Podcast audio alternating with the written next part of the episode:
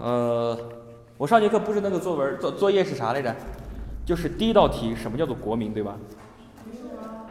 就是中，就中西方的那个那个你们都答了，然后你们统一反映的问题是国民，对吧？国民的古今意义，对吧？这还是要从一开始的整个嫡长子继承制去说，是吧？我说了一开始划分天下的时候，我们一开始本来一开始交通整个条件是不怎么优畅的，于是你看，在这个时间段里面，他想到一个地地方是什么东西？我就不用去多动我的王庭，我就开始把自己的整个国土分分出去，让自己的家人去管这地方，对吧？所以一开始建立起来什么封邦建国的封建制，对吧？所以我说了，传统意义上的封建制只是存在于周王朝，而在之后的战国时期就已经崩溃了，而之后进入的那个时期叫做中央集权制的一种新的政体，明白吧？所以你看。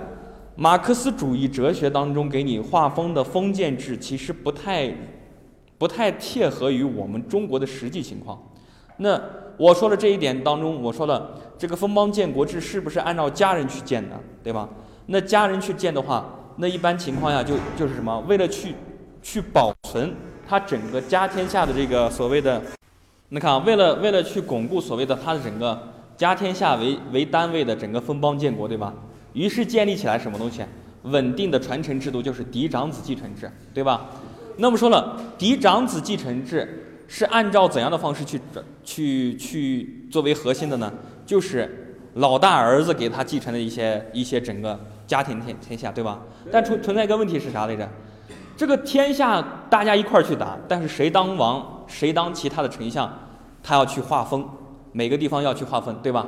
那比方说一开始怎么划分呢？比方说嫡长子继承制，对吧？王，然后他的大老婆给他说生的大儿子，对吧？然后往下分的就是王，对吧？对吧？接着下去韩氏王，对吧？接着下去韩氏王，对吧？对吧？但是后面出现什么情况来着？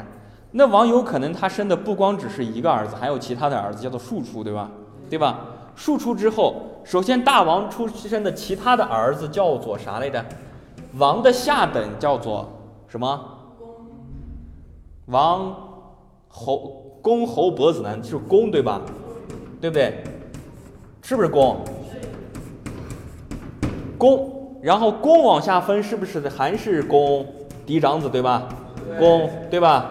还是嫡长子公对吧？但是公依然也有可能会出身庶子对吧？他是什么？侯对吧？是不是侯？是不是侯？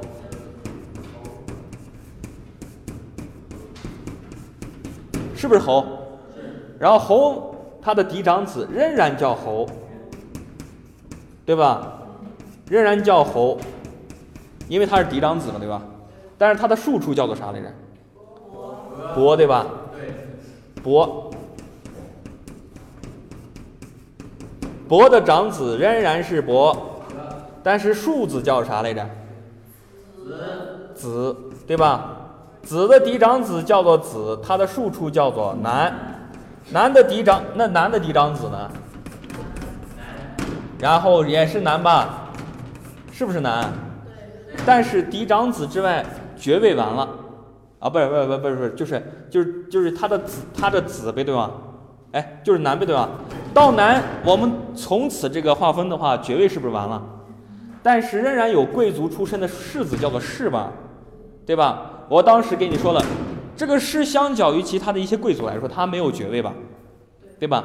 他不可能靠着整个封地，然后去去开始收缴那些当时整个封地当中的农民给他上上交的整个税款，然后也来养活自己。他他没这个权利。首先他没爵位嘛，对吧？但是问题来了，这种事他能不能下就是整个下地里面去耕种啊？也不能，因为他们没有学过这个东西，所以说你看，士是一个特别尴尬的境地。他什么东西？他比上不足，也比下也不足，是不是？他不能当当当农民，不能当奴隶，也不能当正常的所谓的整个官爵的这种所谓这个靠整个封地开始收钱的问题。那这帮士有一个独特的传统是啥来着？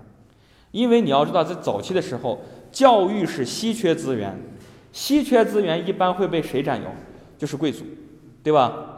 那贵族是不是就跟这一开始的皇从王开始到公侯伯子男去，去独占的一部分，对吧？但是士当然作为一个贵族之后，他仍然也是带有极端的什么，继承了这种优良的整个教育氛围，对吧？所以他整个一开始饱读诗书，他比平常人要懂的东西多得多。那这帮人他有什么东西？他有头脑，他有学术。那一开始他这个人既然没有耕地，而且也没有爵位，是不是封地没把他扣在那个地方？他是相对来说在整个早期时间段里面比较自由的一群人。而自由的一群人之后出现什么情况？在那个时间段里面，就是整个城市建建的不像像我们现在这么稠集啊。之前都是很稀疏，比方说我们这一块儿就这么一圈儿围起来，叫做城邑，或者成组成一个小小邦国，对吧？但是隔上那么几里地之外，就成成为其他的庄野了，其他的屯儿了，是吧？但是这个地方里面，那一般情况下，在哪些地方里面会要这些事？就是一般情况，比方说我是诸侯，对吧？我要管理所我所在的整个城邑和邦国之后，我需要我需要这些人来进入城里面做我的幕僚。于是士就开始去投奔这些人，于是门客制度出现了，对吧？而门客制度不就是富人养着这帮读书人，而这帮读书人就是诸子百家的前身嘛？能明白吧？而这些所谓的士，也就组成了最早的国民阶层，明白了吧？国民是指啥？在整个古时候，国民指的是啥？就是不光是指所有的，就是比方说中国的所有国民，跟这不一样啊。跟着不一样，国民指的是啥？就是拥有贵族身份，但是没有贵族爵位的，然后经受过什么，就是优良的教育传承的一种读书人士，是中国早期的文人阶层，明白吧？他跟我们现代所谓的国民是完全不一样的，能明白吗？然后我说了之后，在西周王朝时期，然后一开始之前都是有传承的，对吧？但结果出现了一个一个地方有个暴君。叫做周厉王，对吧？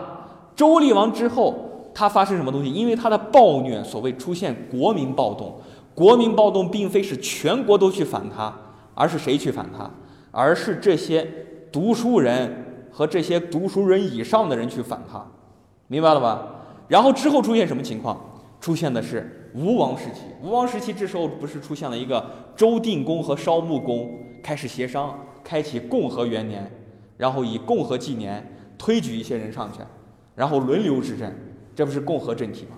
对吧？而后后面又开始周周天子接着去掌管朝政，对吧？是不是这样的？现在明白了吧？什么叫国民了吧？啊，能明白了吧？国民在古时候指的是啥？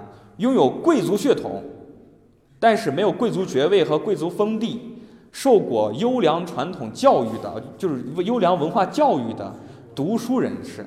就是早期的中国文人阶层，他跟我们现如今所提所所说的那种国民是完全两种概念。现在国民就是把这概念给你扩大了，扩大到就是你凡是在我们中华人民共和国国土当中生活，你就是咱中华人民共和国国的国民吧，能明白吧？然后当时古时候与国民相对的有另外一个阶层。叫做野人，也从也叫做野民吧，能明白这点吧？是不是？野人我没有去问，然后问你，结果你就会更懵了，对吧？现在能明白了吧？这个作业上的那那个第二题，国民到底啥意思了吧？对吧？那好，我们接着往下讲啊。那么上节课讲到啥来着？西周王朝就是叫做封建王朝，对吧？然后这节课你们还是在那个在那个群里面有那个提纲啊，你们可以翻开看啊。然后我讲到啥，你们就能知道我定位的了。你看啊，还有个问题是啥来着？你看，一开始公元前七七七七零年，我们说了，当时整个西周王朝最后一任君主是谁？庙号是周幽王，对吧？幽王是取的是昏庸的名字，对吧？一般情况下，中国纪史就典带有典型的一种所谓的主观色彩，因为你看，新的王朝成立是不是要把前王朝的一些东西全都否定掉，才能统才能决定我这个王朝的正统的所谓的统治地位，对吧？那一开始，我们知道周幽王有一个有一个传奇是叫做烽火戏诸侯，对吧？烽火戏诸侯到底可不可靠？我在上节课还记不记得？我说了，相传周幽王最后出现的一个就是一个特别就是恶劣的恶劣的事件，就是烽火戏诸侯嘛，狼来了嘛，对吧？但是又但是为什么我说这是相传？因为之后东周季氏要想尽想着法儿的办法，然后要把那个前王朝要否定一下，因为我这样才叫正统嘛，明白吧？所以你看，那一般情况下灭国的时候，灭国的时候我们找的借口一般都是啥？好色、暴虐、腐败，是不是？迷信都可以嘛？都可以加嘛？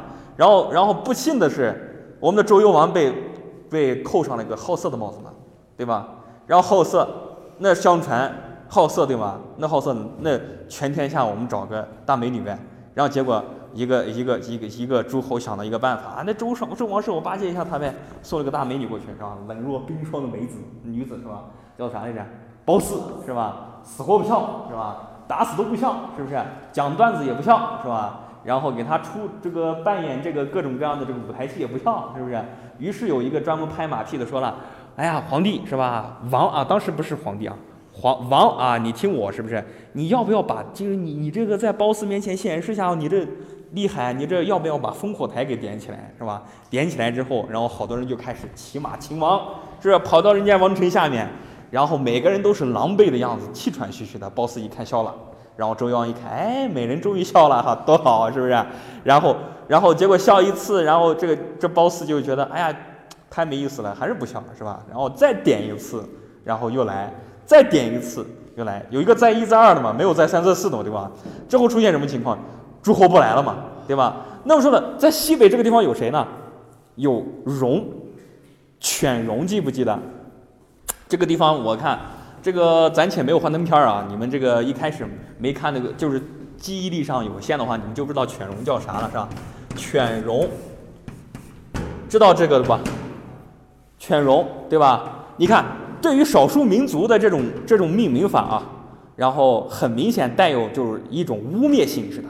你看，中国一开始早期的时候，我们对于整个少数民族的命名都是什么蛮、狄、戎什么夷嘛？这在正常的古文当中全是骂人的话，而且一般情况下，少数民族当过程当中总是有一些动物东西在里面反圈牌儿，是不是？而且犬戎，犬戎，那你看，犬代表是狗吧，对吧？但是狗代表着中原文化对于整个少数民族的一种玷污啊，当时的一种鄙视。但是我们从犬字可以看出来，这个少数民族崇崇拜的一种动物是狼，对吧？那一开始整个西这个西周一开始的根据地西周，对吧？然后它比较接近于犬戎，之后犬戎中的打终于打进来了。打进来出现什么问题来着？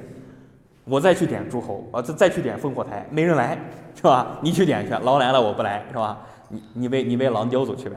然后周幽王就被这样被这个犬戎给掳走了，是吧？西周王朝完了，是不是？然后整个周王室被一开始整个基础被撼动了，对吧？这时候出现什么情况？你要记住，历史过程当中啊，怎样去看历史？很简单啊，历史过程当中总是权力的游戏嘛，是吧？我们现在不是有一个美剧叫做？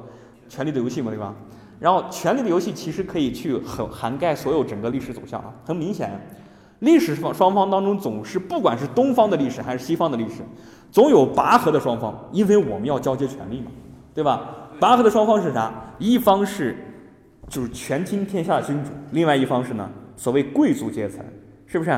那比方说这样，这样，比方说我俩势均力敌，我俩权力相当。这样体现出来的政体是啥？叫做封建制，是不是？我让渡权力给这个给给这个什么？给这个贵族们是吧？贵族让渡他的兵力去去尽秦王的义务，这样刚好形成一个相互对峙的局面，对吧？对对峙的局面，对吧？这样的话叫做什么？叫做封建制。这是比方说这是这是贵族啊，这是皇族，明白吧？这是君主。那出现这个情况，比方说这边力量稍微大一点的，是不是形成一种中央集权制，所谓的帝国嘛，对吧？然后，但是有没有可能性贵族上去了？贵族是不是一群人啊？一群人在一块儿，那是不是要商定着来啊？是不是出现了议会制，所谓的民主制啊，所谓共和制呀，是不是这样的？是不是？你看整个历史过程当中都是这样的权力的游戏嘛，是不是？那这个时间段你看，在这个时间段很明显是吧？周王周王室被这个被这个犬戎给抓走了是吧？那是不是这边下去了？是不是贵族这边上去了？是不是？贵族这边上去是不是人家巴不得的嘛？想尽办法的嘛，对吧？想尽办法干嘛呢？我接着再来一个共和政体，我再选选举一下呗，是吧？就跟那个周烧共和一样，选举一下呗。那你觉得贵族在这时候拳头大的话，你觉得他的能力大的话，你觉得哪哪种哪种方式他会推举推举谁呀？推举一些能听他话的呗。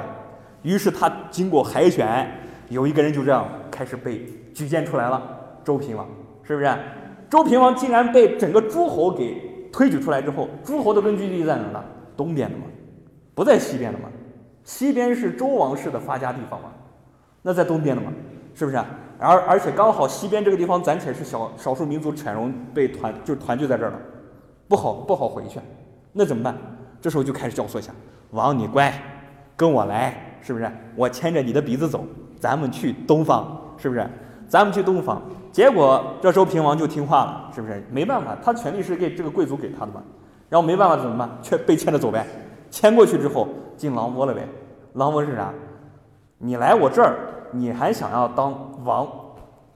给我，给我安静，是不是？给我闭嘴，是不是？因为这是咱的天下，你进了贼船，你就安安稳稳的听我们的就行了，是不是？之后这是些什么东西？正是在这个时间段里面出现什么情况？就是暂且在这个时间段里面扩整个历史是有个惯性的，比方说我要把这个王给削掉，对吧？贵族想要把这学这个王给弄死，对吧？你包括那个一开始的这个东汉末年，包括这个曹氏家族，为了让把这个汉王朝给端掉，但是人家一开始曹操都不不愿不愿意去被那个骂名，对吧？是挟天子以令诸侯，对吧？在这时间段出现什么情况？我把这个王给端过来，是公元前七七零年，记住这个东西啊！公元前七七零年，周平王东迁，对吧？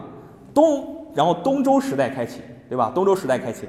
那这时候，离开西北地区的周王室，跟着诸侯来到了东边太行山以东，对吧？这代表的是啥？你已经把你的根给斩断了，你的部落在西方啊，你来这东边这个地方就是我的贼窝，是不是？我们诸侯的贼窝，是不是？那之后出现我们什么情况？那既然周王室权力旁落，那其他的诸侯是不是要崛起？我是不是要挟制住你？但是问题在于什么东西？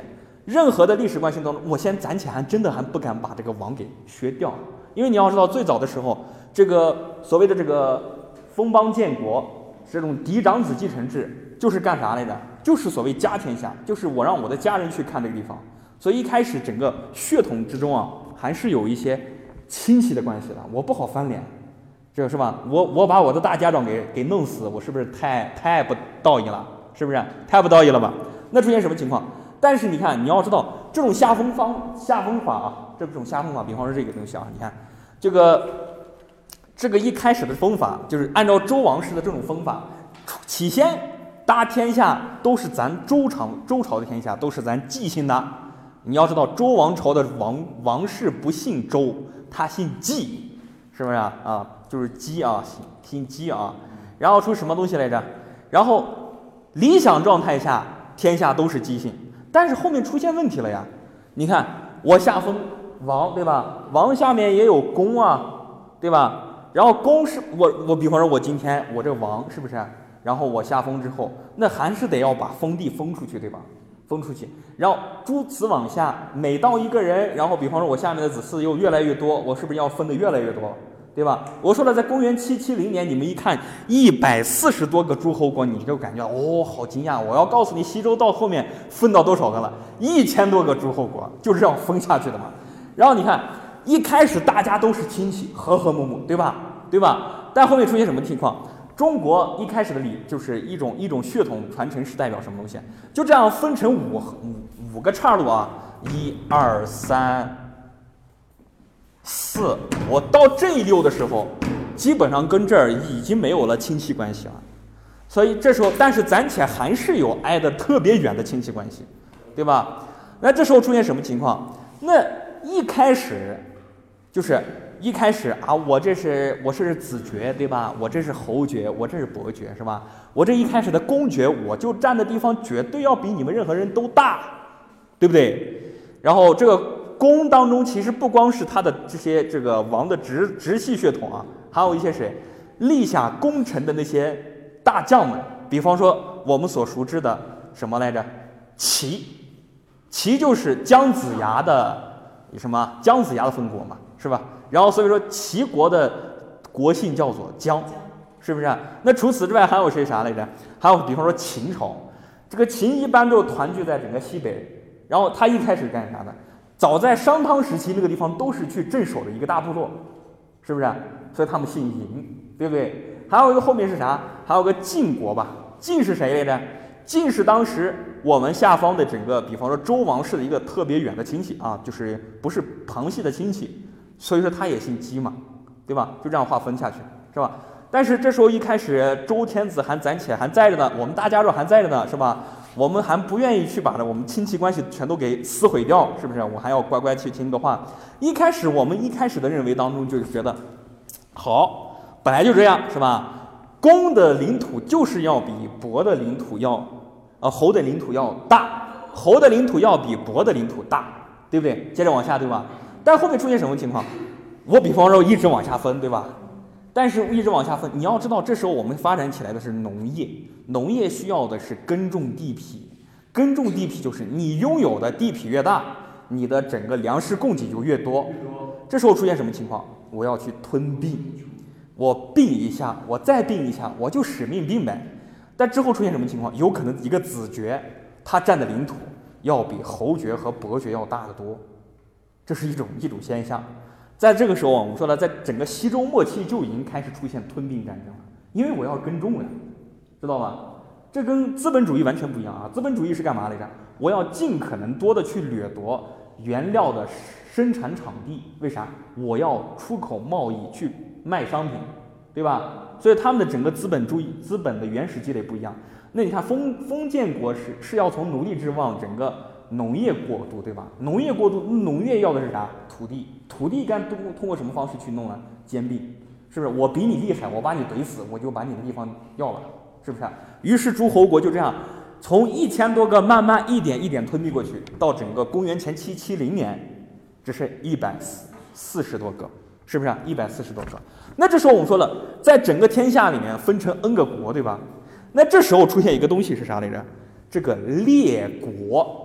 跟我们所熟知的所谓现在认知的列国完全不一样，因为列国我们现在好多列国就是一个国家，对吧？为啥？因为这个列国是通过什么方式得到的呀？是周天子把天下封出去，划分出去，对吧？划分出去之后，贵族帮他去治理天下，那名义上整个天下的主权谁的？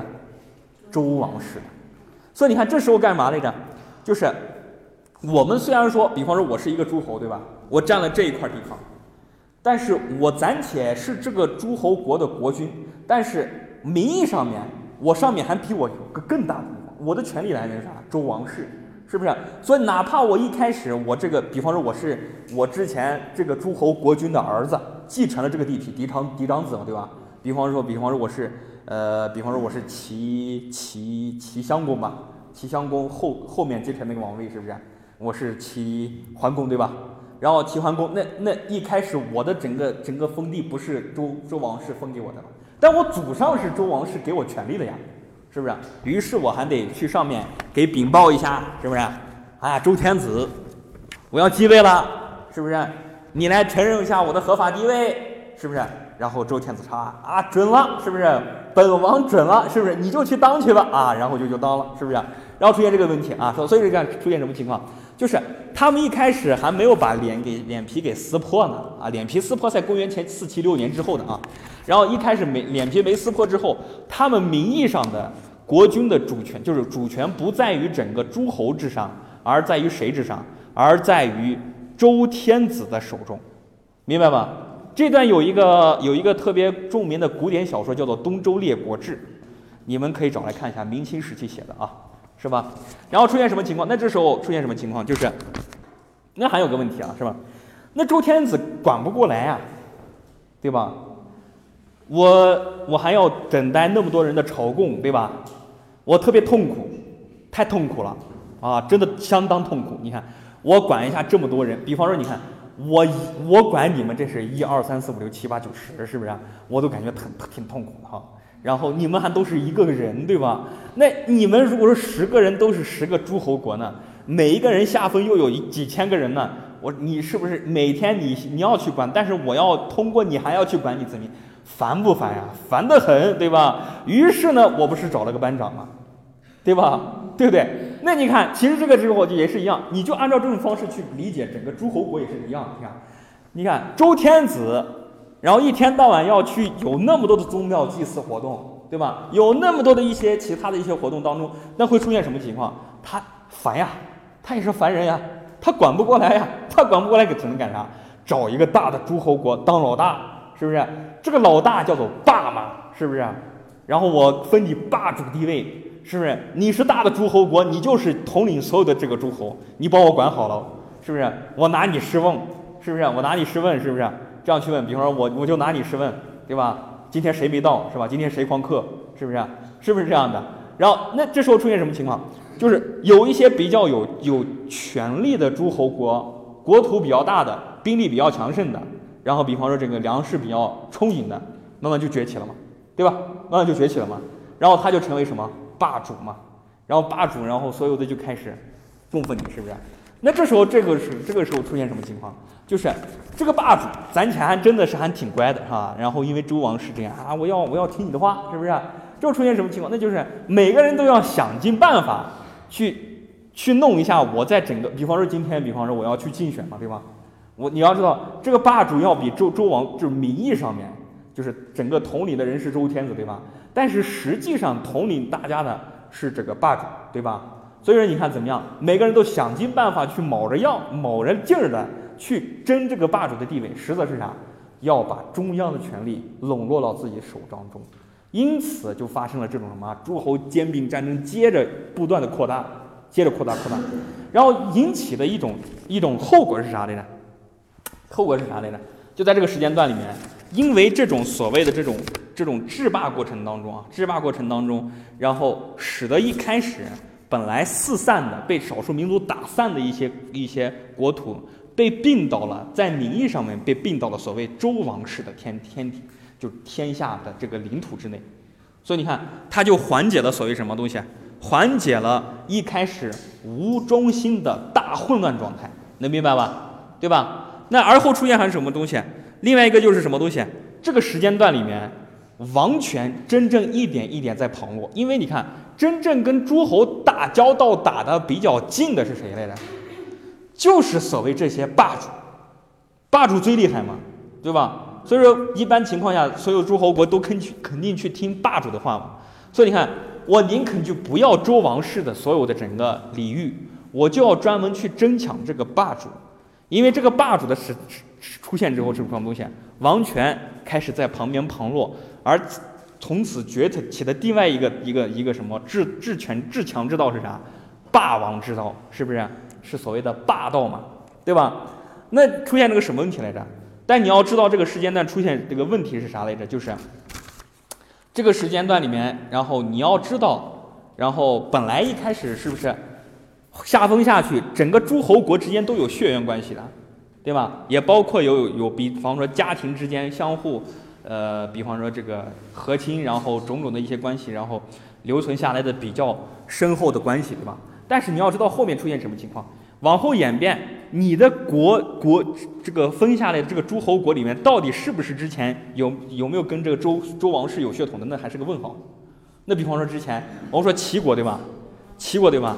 那齐国最后在在整个公元四七六年前后，这个齐国齐国的姜姓就衰落了，被田姓取代了。然后，然后一开始的王姓，齐国的王姓就变成了田，田地的田，对吧？然后那还出现什么问题来着？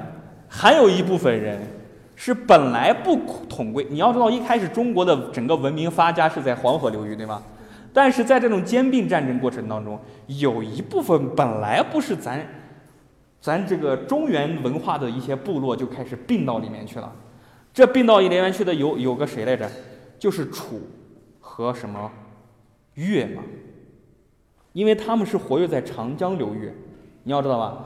那你看，因为这是一种庞族，是胳肢弯的一的一种一种特别冷，就是不知道你是哪儿来的一种，就是二等公民，对吧？所以你看，一开始划分爵位的时候，楚国他拥有的爵位是子最低等级吧，对吧？但是我要告诉你，子这个楚还不得了啊，他的军事权力是相当之大的。然后于是怎样？我就不听你周王室的，我是外来人，我凭啥听你的？我就分我自己是王。所以你看，你一般情况来看，你看春秋，你去看春秋时期的那个记载，凡是楚国他都会写写个写个子，对吧？但是。整个楚王一开始登场的时候，人家说我是楚庄王，我是楚成王，你能把我怎么地？我就叫王，是不是？我就叫王，你这周天子，你这跑哪哪凉快哪待着去，我就不听你话，是不是？你看就这样，他的子的一个封地有可能比那公和侯的都要大得多，对吧？那这时候你看。这时候就出现什么情况？为了寻求这个霸主地位，每个人就开始不断的去通病，不断的去通病，要把这个中央权力，就是通过这种制霸的方式，慢慢一点一点给从旁边给把这个王权给抽离出来，是不是？那这个时间段过程当中出现了，就是所谓的最著名的五个霸主，是不是？五个霸主有两种说法，第一种方说法是什么？齐桓公，对吧？宋襄公、晋文公、楚庄王和秦穆公，对吧？但是还有一种说法是啥来着？齐桓公、晋文晋文公、楚庄王、夫差和勾践，这是我完完了去说啊。这五个霸主其实都有一些相当著名的传奇传奇故事啊。比方说，第一开始的这个齐桓公，第一个称霸的，第一个霸主，是一开始相当牛的一个霸主啊。他出现什么情况？齐桓公一开始的名原名字叫啥来着？就是姜，哎，他名字叫啥？姜小白啊，这个小白就是小白啊，就是那个 我们熟悉的小，就小小的小，是吧？白色的白，小白是吧？那一开始这个人，这个人的故事有多传奇呢？你看，一开始当时齐国发生内内乱了，然后这时候本来王位继承人有两个人，一个是公子纠，纠是纠结的纠，是吧？公子纠旁边有一个谋臣叫做管仲，知道吧？管仲，管子嘛，是吧？然后管仲就护护送这个这个公子纠啊，逃到了鲁国，是不是？然后，然后这个公子小白啊，这个就他旁边有个谋谋谋臣叫做什么？就是就是什么？就是公叔叫就什么包叔公啊？这个包包是这个鲍鱼的包啊，鲍鱼的包，这个鱼字旁一个包子的包，知道吧？叔是叔叔的叔啊，包叔公。然后包叔公和管仲是两个好朋友，对吧？但是这个公子小白跑那个地方，就是本来整个国力也不咋地，对吧？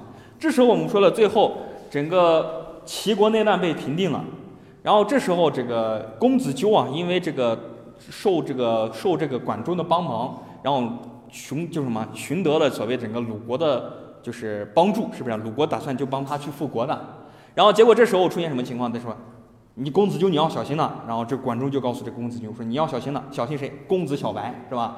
公子小白是跟你这个王位有利的竞争者，你要小心呐，是吧？他说不定跟你就就对着干呢，那这时候怎么办呢？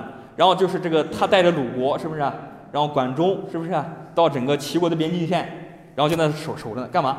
要把那公子小白给射死，是不是？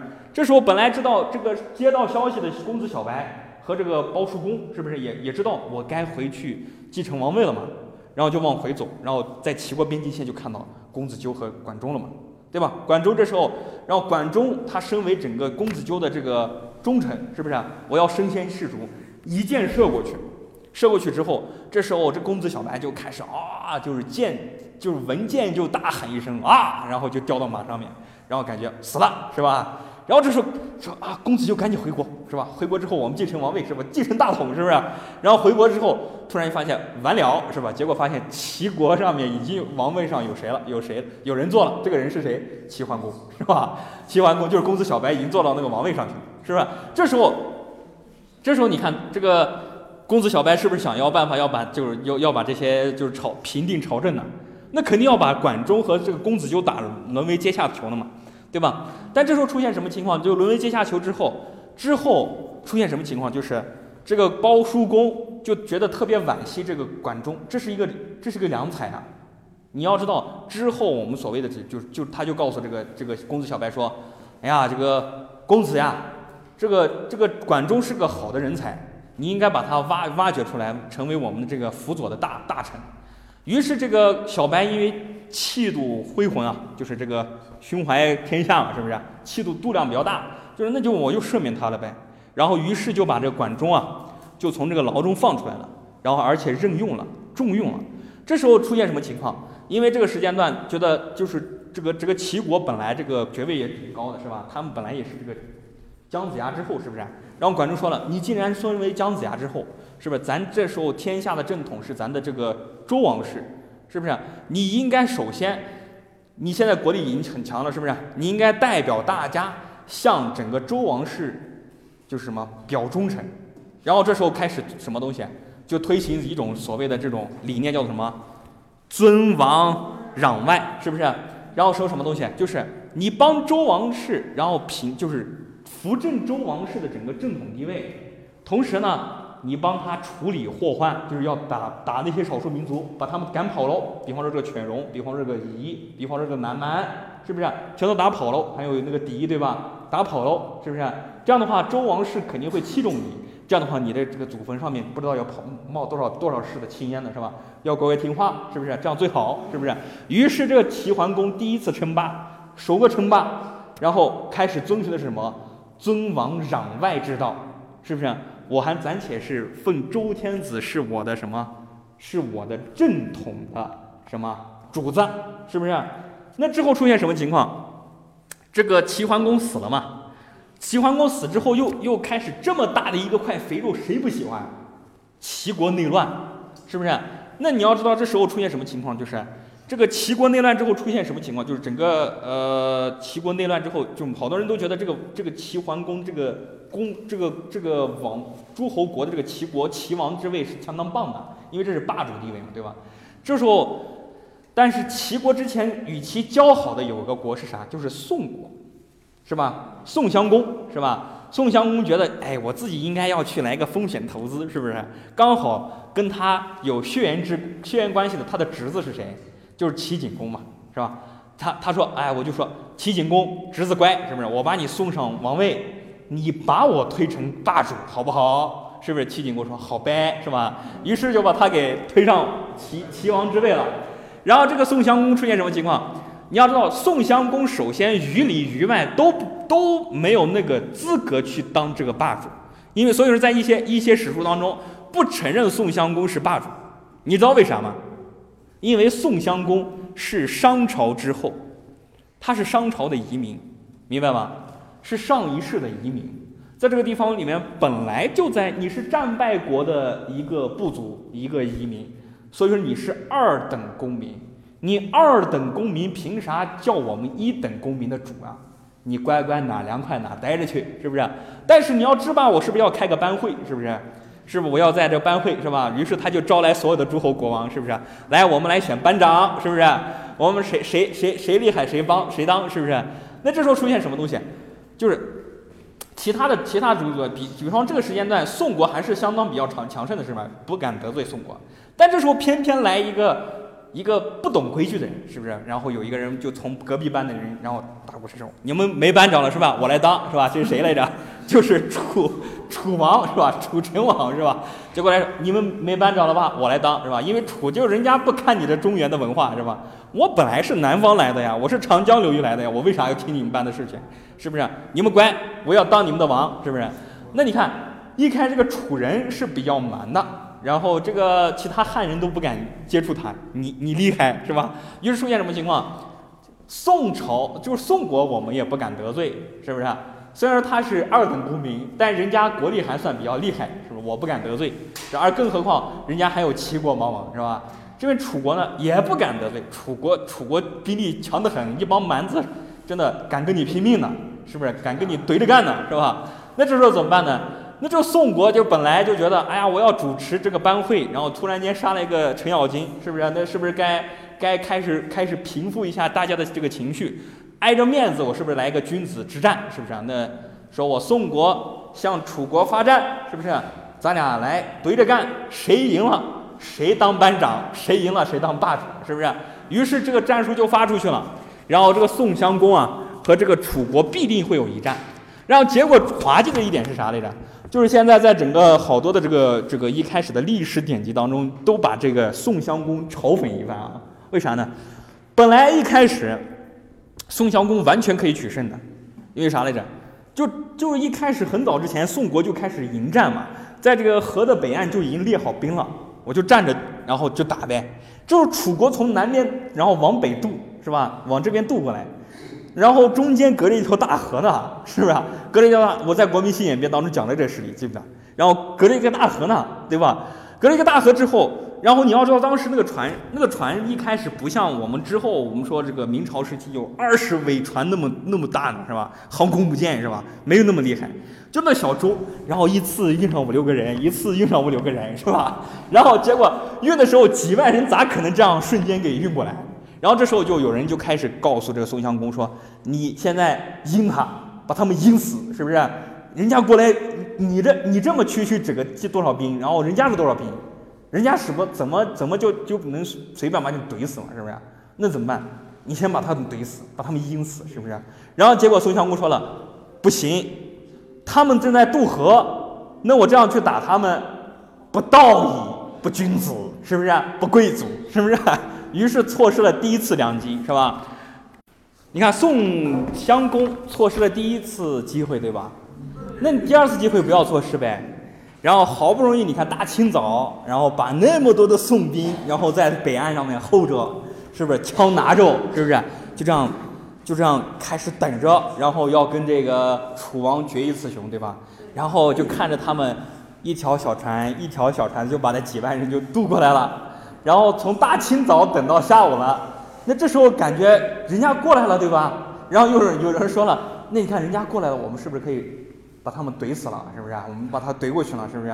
然后宋王说了，不仗义，他们仗阵仗还没有排好呢，再等等，是不是？于是就这样一等，人家楚国，人家根本就没这传统呀。人家我就说了，人家长江流域一开始不受我们这个黄河流域的文明影响，是不是？人家把队排好之后，就直接冲过来，好，冲过来之后，然后宋国本来可以胜胜的，然后结果就这样，然后傻不愣的，然后就被人家给弄得这个这个兵兵败如山倒，是不是？还把这宋襄公给请走了，是吧？请走之后，然后后后人说这个事情有两种极端，一种极端是说，然后就夸这个宋襄公啊。挺棒的，有君子道义，对吧？有贵族精神。但是有一本人说，这人太腐朽了，咋这样啊，是吧？你不是闹着玩吗，是吧？你本来可以把他弄死的，你为啥不弄死呢？这我跟什么东西有关？我当时跟你说了，国民性性质有关。在当时很早很就很很早之前啊，就是在这个春秋时期，这个我们说这个时间段里面，在这公元前七七零年到公元前四七六年这段时间里面，贵族传统是相当深厚的。而这贵族传统教的什么东西？就是所谓的礼文化，明白吧？礼文化，你还记不记得这个这个点？我当时说了一开始，这个为了去统治整个所谓的周朝的疆域之内，那我说周朝疆域之内是不是从金字塔形慢慢成型了？最底下的人是最不安分的人，那我们有没有一种可能性，把最底下的人给他按照按照按照底下了，你就不要动了，乖听话，不要上来。是不是这样的话，整个国家是最稳定的？于是周公想了一个办法，礼。礼是谁？礼不下庶人，刑不上大夫。是礼是规定贵族的种种种的整个行为规范，包括打仗。你是个贵族，就应当如同一个君子一般去打仗，你不能随便的乱打。就比方说你俩，我俩比比赛射箭，是不是？在之后打仗打仗当中，每个人就互射，然后我射中谁，我就我就赚了，对吗？那你要知道之前的君子之射是怎么来的呢？我先射你一箭，然后呢，我站这儿，我再挨你一箭，是不是？我在等你不射我一箭，是不是？然后就这样比嘛，谁射中谁谁厉害，这是君子之箭。这你看礼就这样划分出来整个 最理想的从上到下的一种状态，这跟什么有点像呢？这礼是固化的，以礼建立起来的这种所谓的一开始周天子的这种封建天下是固化的，因为我不会教庶人去礼的，一般贵族才会去礼，对吧？所以这种这种情况下，周公为了去建立礼制礼乐制度，就是为了区分贵族和庶人。但是我说了，还有一个国家，我们说往我们对比着来啊，西方，我们在下个学年要去讲到西方文化概论哈。西方文化概论我会讲到一个点是，罗马人对于整个国家的统治叫做公民权，知道吧？然后罗马是怎么打下来的？一个圈儿。然后慢慢辐射过去，然后一个城邦国慢慢慢慢打下去，把这亚平宁半岛全都打下去，对吧？然后形成一个联盟，对吧？罗马是其中最厉害的城邦，所以就这个联盟当中它是最厉害的。那这时候打下去之后出现什么情况？我会先划分我的最优先的那一批的公民权，那叫罗马公民，对吧？而第二批加进来的呢，叫做拉丁公民，然后罗马公民是贵族，拉丁公民是介于贵族和平民之间的。那其他殖民其他的地方呢？我算作殖民，你没有公民权。但是这是固态的吗？不是固态的。人可以通过运动，比方说这个这个，你比方说你是罗马的奴隶，对吧？但是你可以通过建立战功，因为罗马是上战的民族嘛。你建立战功，你就有可能得到所谓的往上攀一层拉丁公民或者罗马公民，就直接给你给了，然后你就能从一个奴隶往上攀附嘛。这个时间段也就在一定程度上面，使得后面最早之前的整个过来的日耳曼人，慢慢因为这种方式拥有了拉罗马公民权。在这个时间段里面，罗马就是当这个罗马公民权掌握的这个日耳曼人越来越多之后，是不是从内部就容易把这西罗马给推翻掉？知道吧？公元四七六年西罗马灭亡，不是那种我俩水深火热、你死我活的统我活的统一的大决战，而是这种。时间一长，累积下来之后，终于把那个把那一根什么稻草给压翻的那一个事件，明白吧？就这么来的啊！这是我讲那个题外话，这是宋襄公的故事，对吧？接下来是啥？晋文公，晋国第三个霸主是晋国，第三个这个班长是霸，就是就是晋文公，对吧？那你看。那一开始这个齐桓齐桓公没了，宋襄公称霸的时间也就那么一短一短时间，是吧？那这班委会还得有大班长呀，是吧？我们还得举行，是不是？那第三个制霸就是晋文公。哎呀，提起这个晋文公的传奇，相当励志啊！这个人啊，当时整个晋朝内晋国是怎么来的？我当时跟你说了，是不是？晋国是人家姬姓的一个亲戚，是一个旁系血统，是吧？关系很近的，挨挨着肉的一种亲戚，是吧？所以说他分的是公嘛。是不是这种这种亲戚？你看这个晋国当时整个国内，然后出现什么东西？就是出现暴乱，然后当时整个王位的继承人叫做他姓姬对吧？叫做重耳，重是这个重阳节的重，就是重复的重，耳是耳朵的耳，是吧？于是呢，他在外面漂泊了十几年，是吧？然后重耳。就是姬姓嘛，姬姓就是姬重耳，对吧？这个公子重耳在外面，然后漂泊了十几年。当他回国的时候，当上整个整个最后晋文公的时候，基本上已经将近七十岁了，在那个时间段都算是一个老人了，对吧？在这个时间段里面，因为他这个重耳，他整个教养和整个才学比较高，所以深受他途经的每一个地方的国君厚待。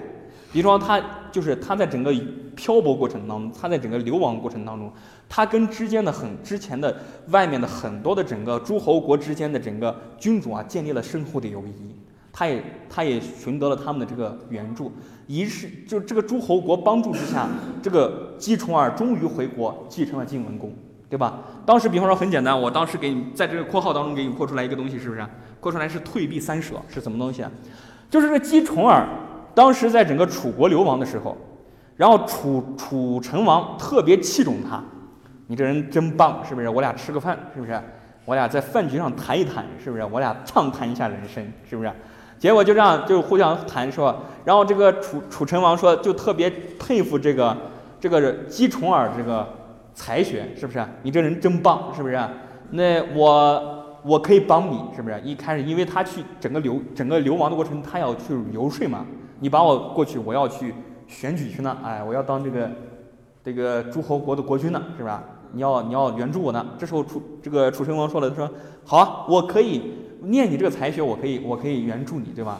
然后，但是问题在于，你有没有想过，我俩都是诸侯国，对吧？我俩都要当大班大班长，对吧？那我俩当大班长的时候，我俩国力都这么强，对吧？那出现什么情况来着？那，那你如果说这样，我俩就因为这个为了当大班长这个事情互相交恶怎么办呢？啊，就为了这个当这个霸主之间互相交恶怎么办呢？然后这楚这个这个姬重耳就说说一个事情，特别大度啊。你平常百姓家人家说的是什么东西？大王是不是？你你来当老大，我来当副班长，就这样行是吧？是不是？平常人都是寄人篱下，都这么叫是吧？但是这个姬重耳特别狂，就说了一句话是吧？你扶我上上台，我会念及整个楚国的恩情。那我俩开战之时，我会退避三舍。我就是我会我跟你开战，我会退避三舍。一舍是三十里，那三舍就是九十里。然后你想一下，然后这人说话多狂是吧？你平常你去巴结别人，你是不是要去跪舔是吧？结果这人还站理理直气壮的就这样这么家说，我会跟你打仗，而且但是我会念及你的恩情，我退避三舍，是不是？这时候这个楚成王本来也特别豪爽，是吧？因为他也不是中原人士嘛，一听之后哈哈大笑是吧？真棒是吧？然后结果之后他回国之后呢，出现什么情况？就是真的跟这个楚国开战了。开战之后，他这个这个晋文公啊，就这个姬重耳，他特别就是什么尊上这个礼仪道德，然后就说：“我既然答应了你要退避三舍，我开战绝对退避三舍。”他真的就让出了九十里，但是最后还是我们的晋国胜了，是吧？晋国胜，晋文公的晋国胜胜，对吧？这是一个典故，还有一个典故什么？在这个流亡过程当中啊，这个重耳相当了得啊。然后当他途经整个秦国的时候。然后秦穆公一看，啊，这人真棒，是吧？你这我这女儿正正正愁着没人嫁呢，是吧？然后我俩我把你女儿跟你嫁过去，然后你这当我的乘龙快婿，是不是？我去援助你当这个晋文公，是不是？然后这样一换，然后我们说现在，比方说两个两个新人结婚，是不是？永结秦晋之好，就这么来嘛，明白是吧？然后这之后我们说之后这个 他的整个才学。设伏了，就是在整个流亡过程当中遇到的所有的国君，然后之后这国君的帮助之下，晋文就是晋文公的这个公子啊，就是这个哦晋国的这个公子就是姬重耳回国了，最后当上了晋文公，又成为第三，就是其就不是第三把，一有些人基本上不承认宋襄公的称霸地位，是吧？应该算第二把，是不是？第二把，然后之后出现什么情况？在之后。还有一个外族的班长，是不是？比方说 我们要开个班委会，我们总是把一个外族的一个蛮子放在外面，你乖乖听话，不要进来，是不是？那这个人还是要当大班长，是不是？然后结果后面出现什么？其他的诸侯国势力旁落，然后之后楚国终于要登场了，是不是？然后楚成王的后面的孙子啊，他的孙子叫做楚庄王，是不是？楚庄王有也有一个典故啊，也有个典故是啥？叫一鸣惊人。他一开始登登基的时候，你说多棒是吧？你说有多棒？你看，我当上王了呀，我是不是该享受一下呀？于是三年，在刚好登基的那三年之后，啥都不干，我们敲起鼓来，打起锣，是不是？我们吹着小川，然后我们唱着歌，是不是？然后，然后什么？我们就就什么陶醉于声色之中，从来不理朝政。然后这大臣一看不对呀，是吧？你这不对，你为啥要这样弄呢？然后。那其他的整个大臣也不敢去直接指责国君，然后那这时候旁边有一个文臣说：“我给他讲个故事，什么？我给他讲个寓言故事，让我讲个啥呢？哎呀，这个楚庄王，你看你听我这王呀，你看我给你讲个故事啊。我们楚国国都啊，有一个鸟啊，有一只鸟啊，这个鸟很特别啊，关在笼子里面三年是吧？它啥都不干是吧？然后但是这个。它就一直这样，就是就一直就那样，就是静等着一个时机。它突然间就叫了，然后三年之后突然间一叫，然后震惊四座。然后楚庄王一听之后，你不是明显说我吗？是吧？之后之后呢，他就开始之后听到这个故事之后，他反而变了一个人一样，然后开始励精图治。终于啊，之后他打败了其他的诸侯国，成为第三霸。其实楚庄王当时是有他的用意的。因为在这个时间段里面，楚国本来就是，你是你是一个外族人，而且你还一天到晚的那么吸引仇恨，是不是？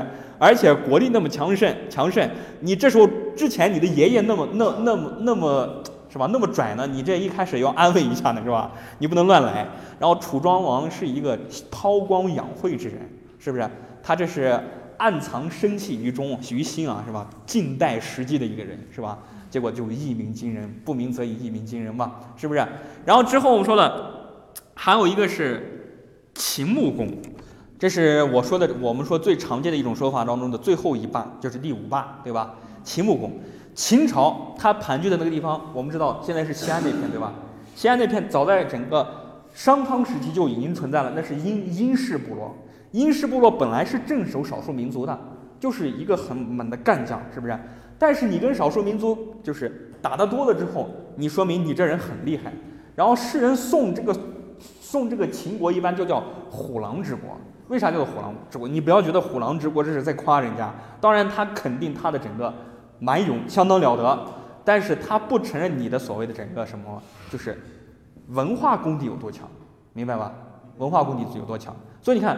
秦朝一开始就是秦国，凡是之后再打胜仗之后，整个手段是相当狠绝的啊！我之后会讲到。然后你看，因为什么？因为他身上有很多的满血系统，是不是？然后比方说我这，比方说这个，就是我这一开始暴躁了，是不是？我打赢之后，我肯定要去屠城啊，是不是？他跟贵族完全不一样，是吧？所以你看，秦穆公一开始的时候是什么东西？他其实称霸那个地方，好多人也不太承认秦穆公的霸主地位。为啥？因为他称霸地方地方只是一个区域的，就是西北地方那个区域的。然后主重要的一点是啥？他把那几个少数民族打得服服帖帖了。所以一开始有些人也不承认，对吧？除此之外，我说第二种说法中的夫差和勾践，对吧？这就不用说了，卧薪尝胆嘛，啊。然后还有一些这个。什么这个什么西这个西施啊，对吧？等等的这些这些这些典故我就不说了，你们这个都都很熟悉，是吧？就不说了。那你看，这就是整个一开始最厉害的五个霸主，对吧？这个五霸主，然后因为这个长期的吞并战争啊，然后使得整个国土当中出现了这样的一种一种态度是什么东西？你看，这霸主是不是要不断的去统？他吞并完就是当完当了大班大班长，是不是要把这个权力给更加统一一下？这时候你要知道是农业为上。农业为上，重要还是地痞资源，因为我要耕地嘛，对吧？于是你看，这个霸主因为整个互相制霸过程当中，领土不断的扩张。比方一开始，一开始中国的中原地方还没有扩张到整个沿海地区，但是后面齐鲁就直接扩过去了，扩过去了。那除此之外，出出现什么东西？就是本来中原地区啊，就比方说这个。少数民族，我当时说了，在早期的时候叫做什么蛮夷，就是什么叫做华夷杂处，是不是？它明显没有什么关外和关内的界分，对吧？它有可能，比方说我们这个地方是一个一个华夏部落，但其他一个地方是一个少数民族部落，但是因为互相整个制霸的吞并战争过程当中，他就把这一帮人给囊括到里面去了。但是有一部分人地皮也发生了一些变化，比方说囊括进来的这些，比方说本来不属于我们中原部落的，就比方说把这。楚的部落给囊括进来了，是不是？楚的部落囊括进来，给你带来了谁呢？屈原嘛，是不是？然后还给你带来什么浪漫主义气息嘛？为啥呢？哇，楚人写词写的真的巨浪漫，是吧？你说，比方说这个楚辞当中的九歌，是不是？本来你是要去祭祀神仙的，对吧？人家写的都是一首一首的情诗，相当了得，你看。你都能敢跟神仙谈恋爱，是吧？你这浪漫都是骨子里的，是不是？然后就把楚国给囊括进来了，是不是？然而之后我们说楚国当中还有出现了一个很厉害的人，叫项羽吧，对吧？对吧？那还有还有一部分人，然后但是也把越国的一部分人给囊括进来了。当时越国当时的整个国都是在当时的我记得好像是绍兴一带啊，要绍兴还是苏州？我忘了，反正吴国和这个这个这个楚国和这个，反正都是在那一块儿的啊。这两个地方都以我都我都记不清了啊。然后越人就是越人给并进来之后，但是有一部分越人不愿意去服从中央的管制，他开始南渡，南渡跑到东南亚去了。现在建了个国叫做越南嘛，明白吧？明白吧？越南，你还记不记得我当时给你们说过这一点，是吧？那你看，除此之外还有一个什么东西来着？除此之外，然后。在当时的盘踞在中原有一个特别大的少数少数民族，这个少数民族在整个东西方文化当中扮演着极其重要的角色，它叫匈奴。当时它盘踞在中原呢，然后这个吞并战争当中，使得这个逐草而居的这个游牧部落把他们赶上去了，赶到漠北去了。然后于是他们在后面漠北漠北建立根据地了。然后长时间跟中原互相交恶，是不是？直到整个这个汉武帝北逐匈蛮，把他赶跑了，匈奴就慢往往往西跑，跑跑跑跑赶了日耳曼人，日耳曼人没办法，往往西再跑跑跑跑灭了罗马，不是这样来的嘛，是吧？再看，这就是这个过程当中，是不是？所以你看这时间段里面，就在这个盘踞过程当中出现了什么东西？终于，中国华夏部落当中的一些一些所谓的一些就是之前的少数民族啊，就渐渐融入到这个中原的部落当中，慢慢华夏部落和整个蛮夷戎狄之间的界限慢慢变得模糊起来了，然后华夏部落进一步扩大了，明白了？那这个时间段出现什么情况？那早期的时候出现什么情况？你你我们再反过来看这个时间段里面，这个时间段我们叫做青铜时代，青铜时代验出来铜是贵金属。在中国本来铜矿就不多，对吧？然后锤炼的整个规模也是相对少的。于是你看，锤炼出来我要打仗，对吧？那武器是啥？青铜嘛，我不能拿石器去打嘛。那青铜本来有限，那贵族才有嘛。所以一开始的时候，在早期的时候，贵族你们平民打不起，是不是啊？你这你身为一个庶民，你身为一个平民，你连打仗的资格都没有，是不是？是不是？所以一开始的时候，在公元前，你看。七七零年，在公元前四七六年这段时间，新铜时代，它重要的是以贵族战争为主。所以你现在能知道为什么 之前这个退避三舍这种的典故能从这个这个之前这个四七六年这个这个秦秦就是晋文公这段时间开始起，包括这个之后我们说了宋襄公和这个楚王争霸之间，为什么宋襄公在我们现在看来干的这个事情比较愚蠢？因为什么东西？因为这是遵循所谓的礼和贵族传统，明白吧？那平民能贡献啥？马匹和战车，马匹和战车，你除此之外啥都贡献不了。然后打仗都是贵族的事情，是不是？打仗都是贵族的事情。你看，这比方说，你看贵族，在古时候，在很早很早之前，在这段时间啊，战车是一个作战单位。比方说，我这个车，然后配备几匹马，配备几个骑士，骑士之外就是固定的，然后每个车。前中后又得放多少兵？所以说我们说了，正常的一开始，你不要觉得就是比方说我们说比较厉害的一个比较有这个军事实力的一个诸侯国，叫做千乘之国，对吧？乘是就是乘坐的乘啊的其他读法是吧？那你不要觉得他们打架就只有一匹战马，然后跟这个骑着马就这样对架架架这样过去打架，不是这种的啊，是一个作战单位。它的一个一个战车就相当于是一个一个一个统一个小的一个一个什么，就是作战单位，一个作战集体啊。然后这样去打的话，那不光是一个车呢，有多少人呢？你要知道啊，知道吧？所以这种车战，然后在这个时间段里面打仗，因为是所谓的贵族去打仗，对吧？贵族去打仗会会把这所谓的礼仪全都带进去。这时候打仗，你不要以为就跟这个后面的这个打仗一样，就是感觉我要我要把你拼死到，是不是？我这跟跟你白刀子进去红刀子出，不是这种，是不是？是这样的，是怎样的？我们打架也要遵循所谓的礼法，就跟那体育竞技一样，知道吧？就是我们打架都有一一种规章制度，我们该怎么打，这么就打，是不是？所以你看，在早期的时候，虽然说我们号称多少多少万，打架的其实都是小规模的，而且打架的时间段，因为贵族本来就耗不起那么人耗，然后打架的时候也不是全国动员，而是打架了。然后我这国君就告诉我的分臣，我们要打架了。然后我们大家族就开始去找我们家，就是我们的子嗣，是不是？每个人把这青铜器全都打起来，我要去打架，是不是？打架之后，那每个人都耗不起啊。我们都是贵族呀，耗不起怎么办？基本上一天完事儿啊。这早期的时候，这段时间里面根本没有超过一天的战争啊，就是有不是很少有啊，不是根本没有，很少有超过一天的战争，而且基本上死伤人数也不是很多，知道吧？死伤人数也是非常多，所以你看，而后出现什么情况？在公元前四七六年之后，出现了个什么情况？终于人突破了冶炼技术，青铜时代向铁器时代转变，铁到处都有。